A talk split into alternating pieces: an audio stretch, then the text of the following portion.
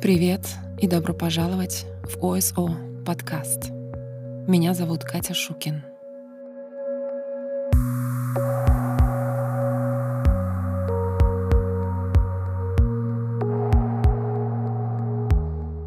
Добрый вечер всем. Сегодня у нас очень тяжелая тема, тема самоубийства. Я прочитаю вам две истории. Первая история от мужчины, который страдает алкогольной зависимостью. А вторая история от подростка. Мне очень тяжело дался этот выпуск, но я считаю, что это очень важная тема. Итак, я читаю.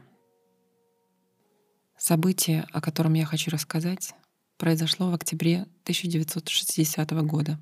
И несмотря на то, что уже прошло 38 лет, я все еще переживаю боль, страх и ужас — которое испытал этой ночью. Мне также трудно объяснить ощущение безграничного милосердия Бога и Его прощения, которое следовало за моей попыткой самоубийства и продолжается вплоть до настоящего времени.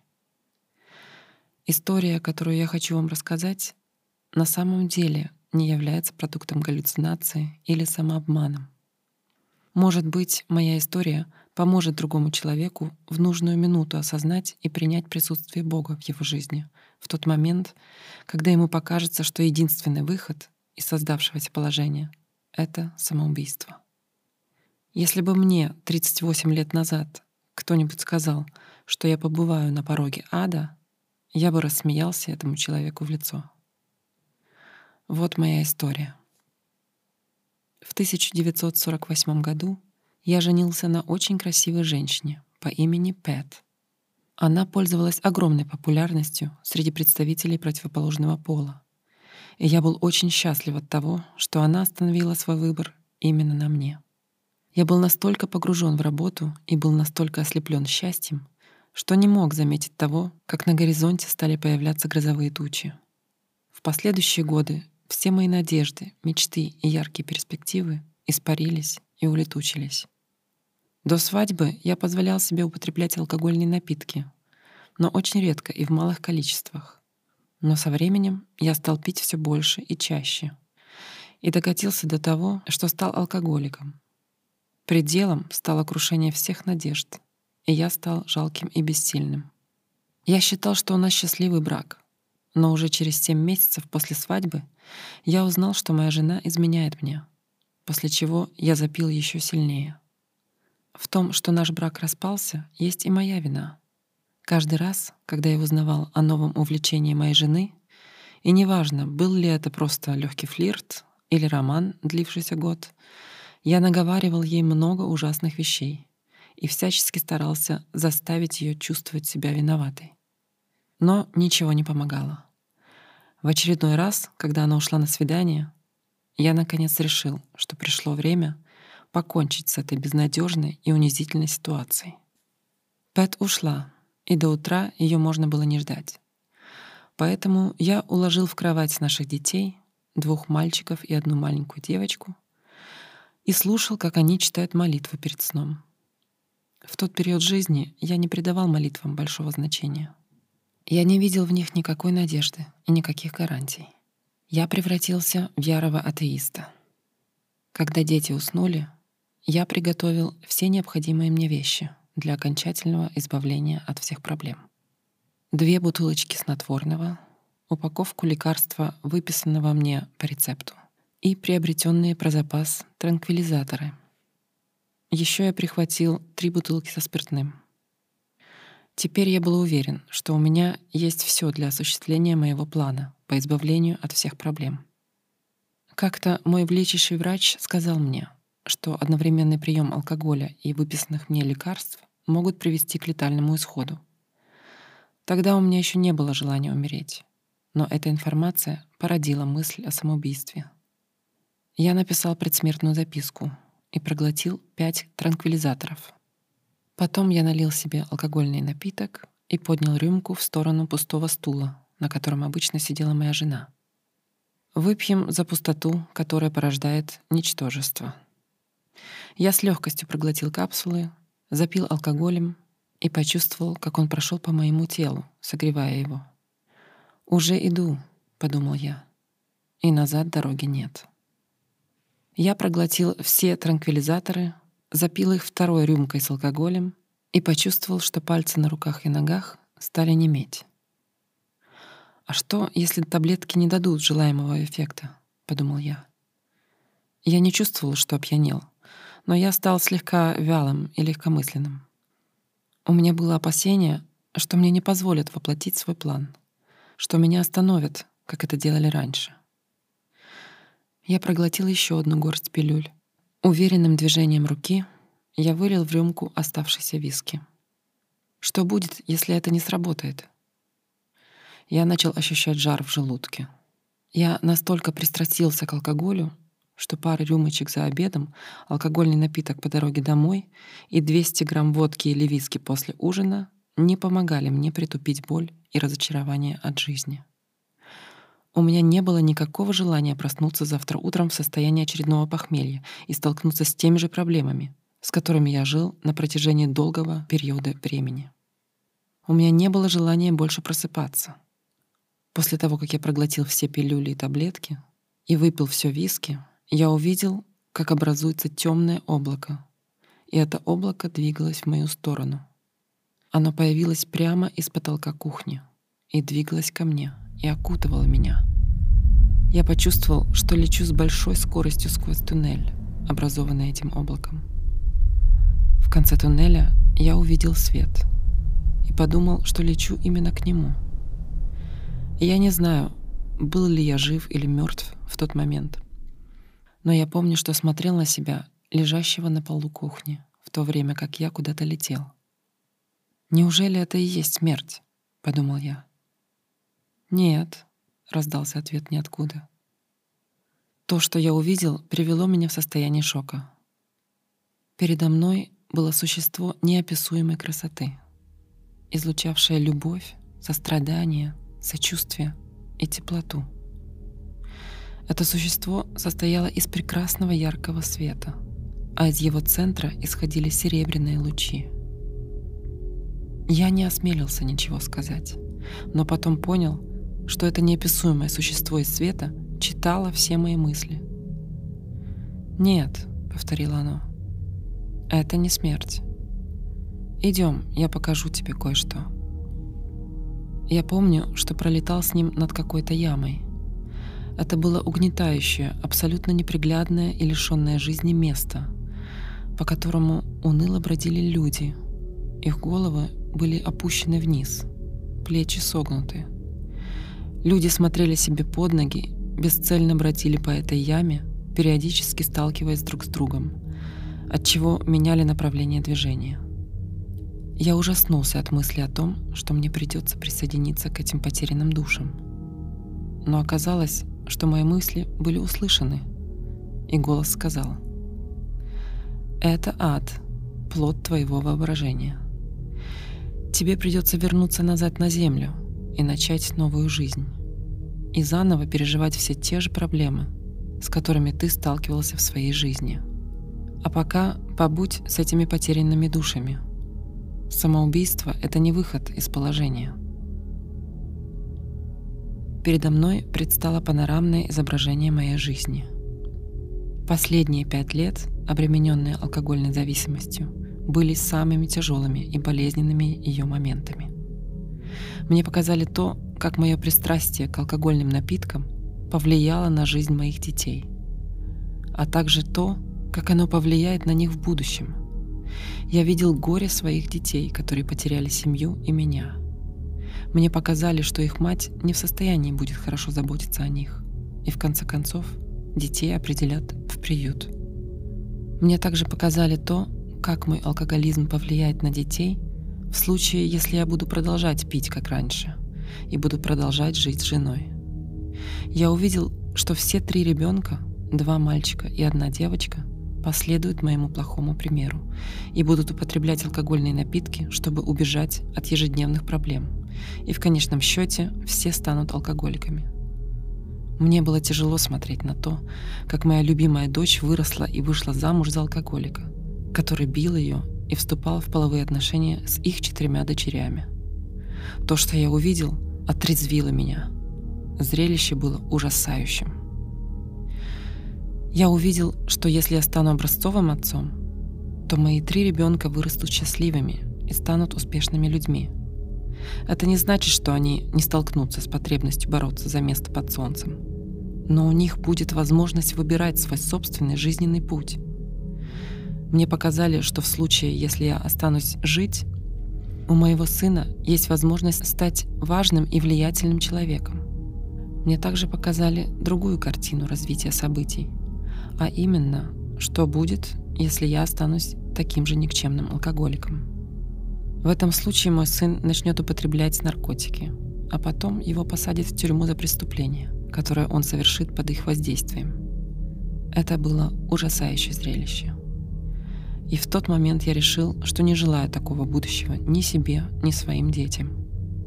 Мне показали, что если я буду продолжать пить, у меня в жизни ничего не получится. Но сама мысль о том, что мне придется вернуться и вновь пережить все те испытания и травмы, которые вынудили меня на самоубийство, казалась мне просто ужасной. Я заплакал. Существует света, казалось, были понятны переполняющие меня чувства раскаяния, сострадания и любви. Оно сказала мне строгим голосом, похожим на тот, которым отец разговаривает с сыном. «Ты не имеешь права сводить счеты с жизнью. Разве ты сам создал себя? Разве ты вселил в себя жизнь? Нет. Поэтому не тебе решать, когда умирать. Я не мог говорить, я не мог думать. Я еще сильнее расплакался. Этот голос, должно быть, исходил от Святого Духа, посланного ко мне, подумал я. Голос продолжал говорить, но уже не так строго. Твоя работа еще не сделана. Возвращайся назад и исполни свой долг. Первое, что я увидел, когда пришел в сознание, чувство облегчения на лице моей дочери. Той ночью Нэнси проснулась и отчаянно пыталась поддержать огонек жизни в моем теле. «Папочка», — сказала она, — «я так боялась тебя потерять. Ты был таким холодным, я даже не чувствовала биения твоего сердца». Позже на кухне жена готовила обед. «Дети, идите кушать», — позвала она. Ты тоже можешь присоединиться, если у тебя хватит сил усадить свое пьяное тело за стол», — добавила она с издевкой. Я чувствовала себя очень уставшим и очень голодным. Но абсолютно никакого похмелья я не ощущал. Странно, но у меня не было того неприятного ощущения в желудке, которое я испытал предыдущей ночью, когда принял чрезмерную дозу снотворного. Но самое приятное было то, что я продолжал ощущать внутреннюю любовь, мир и заботу, которую ощутил той ночью. Я солгу, если скажу, что с того момента моя жизнь стала прекрасной. Я тяжело пережил развод с женой. После развода дети остались со мной. Я хотел жить с детьми, а они хотели жить со мной. И к тому же новый друг моей жены был против детей. Я уволился с работы бухгалтера и собирался стать профессором в местном колледже. Но это было очень непросто. На поиски нового места работы и на курсы переквалификации у меня ушло очень много денег. Практически все мои сбережения и компенсацию, которую я получил при увольнении. Но мир и покой, который я впервые почувствовал на краю ада, ни на мгновение не покидал меня и помог мне не потерять надежду и веру в себя. Мои друзья недоумевают, почему я никогда не горюю. И на лучший ответ на этот вопрос находится в 23-м псалме. «Даже если иду долиной тьмы, не устрашусь зла, ибо ты со мной. Посох твой и опора твоя, они успокоят меня». После того, что мне довелось пережить, я пришел к выводу, что больше не боюсь смерти я стал выглядеть иначе и с огромной ответственностью относился к вопросу воспитания своих детей. Я живу ради них и для них. И я с гордостью могу сказать, что с тех пор, как я стал нормальным отцом, их жизнь изменилась в лучшую сторону. Я встретил и женился на женщине с прекрасной душой. Моя нынешняя супруга помогает мне преодолевать трудности и испытания, приготовленные мне жизнью. Я никогда не забуду того, что испытал и познал на краю ада. Отрицательное околосмертное переживание не является отрицательным, если у него есть положительные результаты. Я занимаюсь пасторским консультированием и, кроме этого, веду бухгалтерию в одной маленькой фирме. Мои дети выросли и стали самостоятельными, счастливыми и успешными людьми. И я спокоен. На этом он заканчивает свое описание.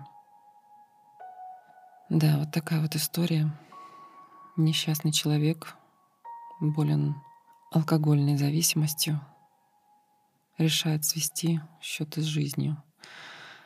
Даже несмотря на то, что его дети рядом спят и могут проснуться, увидеть это. И...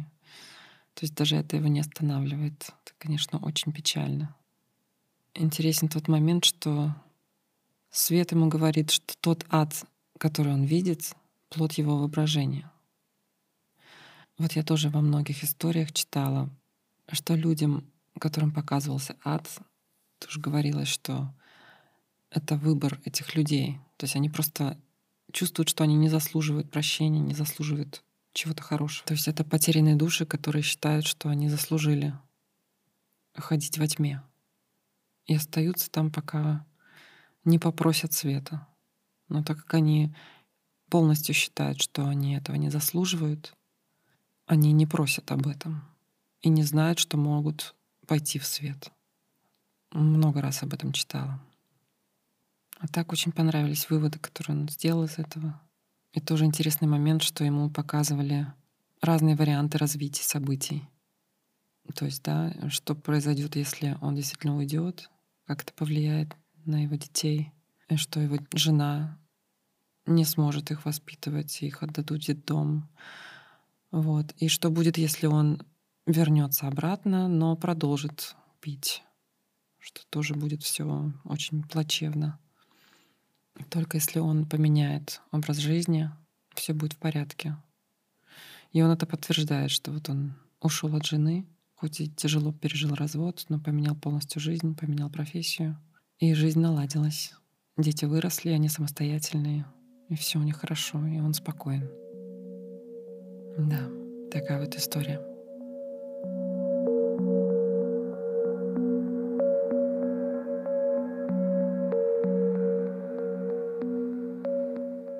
Следующая история от лица подростка. Его зовут Майкл.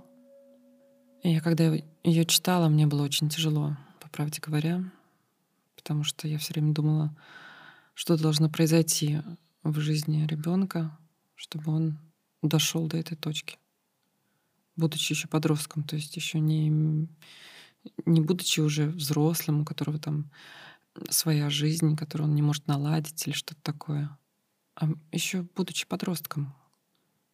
Казалось бы, в детстве всегда думаешь, что еще вся жизнь впереди, все еще будет, все будет хорошо. Но тут именно подросток. Эм, не знаю точно, сколько ему лет, но еще недостаточно много, чтобы оставить его на неделю дома одного. То есть даже 16 нет, я так понимаю. То есть, наверное, там 12-13 максимум. Итак, я читаю. Меня усыновили в семью, принадлежащую к среднему высшему классу, с тяжело и много работающим отцом. Сколько я себя помню, каждый день мне говорили «ты тупой». Меня били и толкали. Я не мог нормально общаться со сверстниками, и в средней школе я был одинок. Однажды мои родители уехали в Европу на неделю. Со мной в доме остался мой дед — Однажды ночью я решил убежать от всей этой своей боли. Я принял три ампулы обезболивающих и таблеток от аллергии, а также пригоршню всего, что я смог найти. Я сел на кровать, посмотрел на все это и заплакал. Я сидел около получаса и думал, правильный ли выбор я делаю. Затем я встал, пошел в ванную, чтобы попить воды — вернулся и лег на свою водяную кровать, положив голову в изножье. Моя кожа стала горячей, и я запаниковал. Я попытался поднять голову, и когда моя голова в бессилии откинулась назад, я провалился вместе с ней. Я видел, как отдаляется потолок и надвигается темнота. Сначала мне казалось, что я подвешен на высоте примерно 50 футов. Это 15 метров. И в этот момент мои мысли были молниеносно быстры. Я сообразил, что мои глаза открыты там в комнате. И тогда же я почувствовал притяжение. Я попытался увидеть свое тело, но каждый раз, когда я смотрел вниз, я видел только черноту стен туннеля. Страх был таким, что я никогда не хотела бы испытывать его снова. Он был подавляющим. Я заметил, что двигаюсь быстрее, и ракурс моего зрения повернулся так, что я мог видеть свою комнату, но теперь это было похоже на свет фонарика в миле от меня. Примерно в то же время я понял, что если увижу то, к чему движусь, я потерян. Если повезет, очень быстро многому учишься. Я услышал голос. Самое ужасное, что мне сказали, это то, что в аду ты отрезан от всего. Например, вы знаете, что были кем-то, но не можете вспомнить кем. Вы знаете, что там было что-то еще, но ничего не можете вспомнить. Например, в вашей голове это может быть так. Это вертится у меня на языке, на кончике моего языка. Подожди, что такое кончик языка? Кто я тогда еще раз? И такая борьба повторяется снова и снова. Это похоже на попытку вонзить зубы во что-то, чтобы укусить, но ничего не почувствовать, потому что ваше лицо обколото новокаином. Я снова услышал голос, и он был таким спокойным. Он сказал, «Выбирать не твое право. Жизнь — это подарок. Ты был эгоистичен.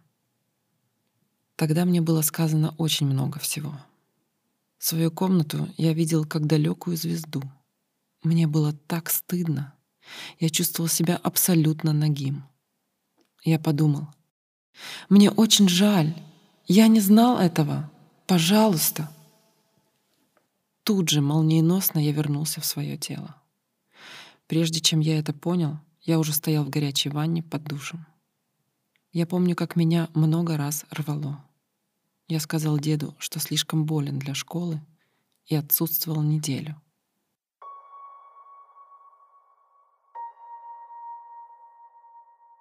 Вот такое вот описание. Очень жаль, что он, он не пишет, эм, сколько ему лет, когда он это описывал. И не пишет, что же ему еще сказал этот голос. Да, то есть он пишет, что ему было сказано очень много всего, но не сказано именно что. Он заполнил анкету с вопросами, и тут стоит дата около смертного опыта 1981 год. Некоторые вопросы он тут озвучивает, о которых он не писал в своем опыте. Как вы воспринимали время? И он отвечает, казалось, что все произошло одновременно. Или время остановилось, или потеряло всякий смысл. Я чувствовала, что там прошло очень много времени по сравнению с тем же временем, которое здесь. Ваше зрение отличалось от нормального? Да, я мог видеть все и сразу везде, но я знал, что у меня нет физического тела и нет глаз, которые могли бы видеть. Замечали ли вы то, что происходило где-то еще? Да, и факты были проверены.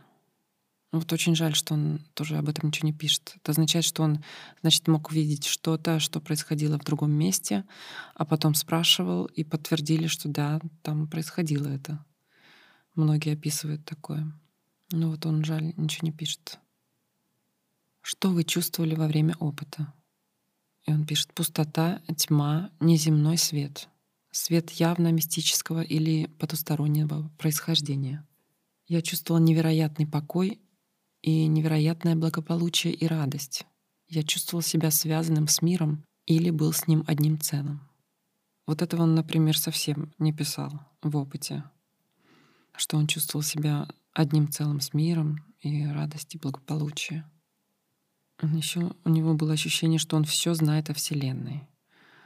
Вот очень многие пишут об этом своего рода даунлоде знаний о Вселенной о том, как она устроена, и получают ответы на все вопросы. Но когда они возвращаются, большая часть этих знаний у них отнимается. о чем их даже часто предупреждают, что во время возвращения у них отнимутся эти знания. Но у них просто остаются достаточно знаний, чтобы быть уверенными, что это был не сон, да, чтобы быть уверенными, что это с ними действительно происходило. И еще у него было все-таки обзор жизни у него был. Вот он пишет здесь, что мое прошлое вспыхнуло передо мной, и я это не контролировал. Вот жалко, что он все-таки не так детально описал свой опыт. Тут еще спрашивается, какой религии он принадлежал. Он был воспитан в католицизме, но особо не верил, и религия не занимала для него большое место в его жизни. А сейчас он верит в Бога, но свою веру не может отнести никакой конфессии, просто верит. Вот такое вот околосмертное переживание. Мне понравилось, что как только он в этом своем страхе, в этом своем стыде, как он написал, что он чувствует себя абсолютно нагим, как только он сказал, что ему жаль, и что он не хотел, он не знал, и попросил, сказал «пожалуйста», ему сразу дали второй шанс. Вот это подтверждает еще раз то, что люди, которые оказываются в своем персональном аду, как только они просят, они выходят в свет. Это, конечно, дает большое утешение, что там не карающий Бог, а Бог, который дает свет. Надо просто попросить. Бог дает свет, как только люди просят об этом. Мне понравилось его описание, представление ада, что эм, это то место, где даже не пустота, а ты просто даже не помнишь ничего. Ты отрезан от всего, что с тобой было, ты уже не помнишь, кто ты, как ты и зачем. Ты просто потерян. Тебе все время кажется, вот-вот, вот сейчас, вот сейчас вспомню, но ты не можешь, и ты пытаешься, это борьба бесконечная. Метафора очень такая хорошая. Как будто ты пытаешься что-то укусить, но ничего не, не чувствуешь. Как будто твое лицо в новокаине. Все мы знаем эти, эти моменты, когда очень хочется что-то вспомнить, но это никак не получается, это просто сводит с ума. А тут ты, получается, не можешь вспомнить самое главное. Именно то, кто ты. Кто ты есть, какова была твоя жизнь, кто твои родные. Хоть что-то из своей жизни, хоть что-то из самого важного, но ты не можешь. И думаю, что если это такой замкнутый круг, и ты все время думаешь об этом, но никак не можешь вспомнить, это действительно ад. На этом я заканчиваю сегодняшний выпуск. Надеюсь, что несмотря на тяжелую тему, вам понравились эти истории. Оставляйте мне комментарии, пишите мне на почту oso.podcast at gmail.com. Ставьте мне оценки в ваших приложениях. Это нужно для того, чтобы подкаст увидело большее количество людей. И, возможно, тогда его услышат люди, которым нужна помощь и утешение сейчас. Например, если они потеряли близких или родных. Спасибо вам, что вы меня слушаете. И я прощаюсь с вами до следующего выпуска. Пока.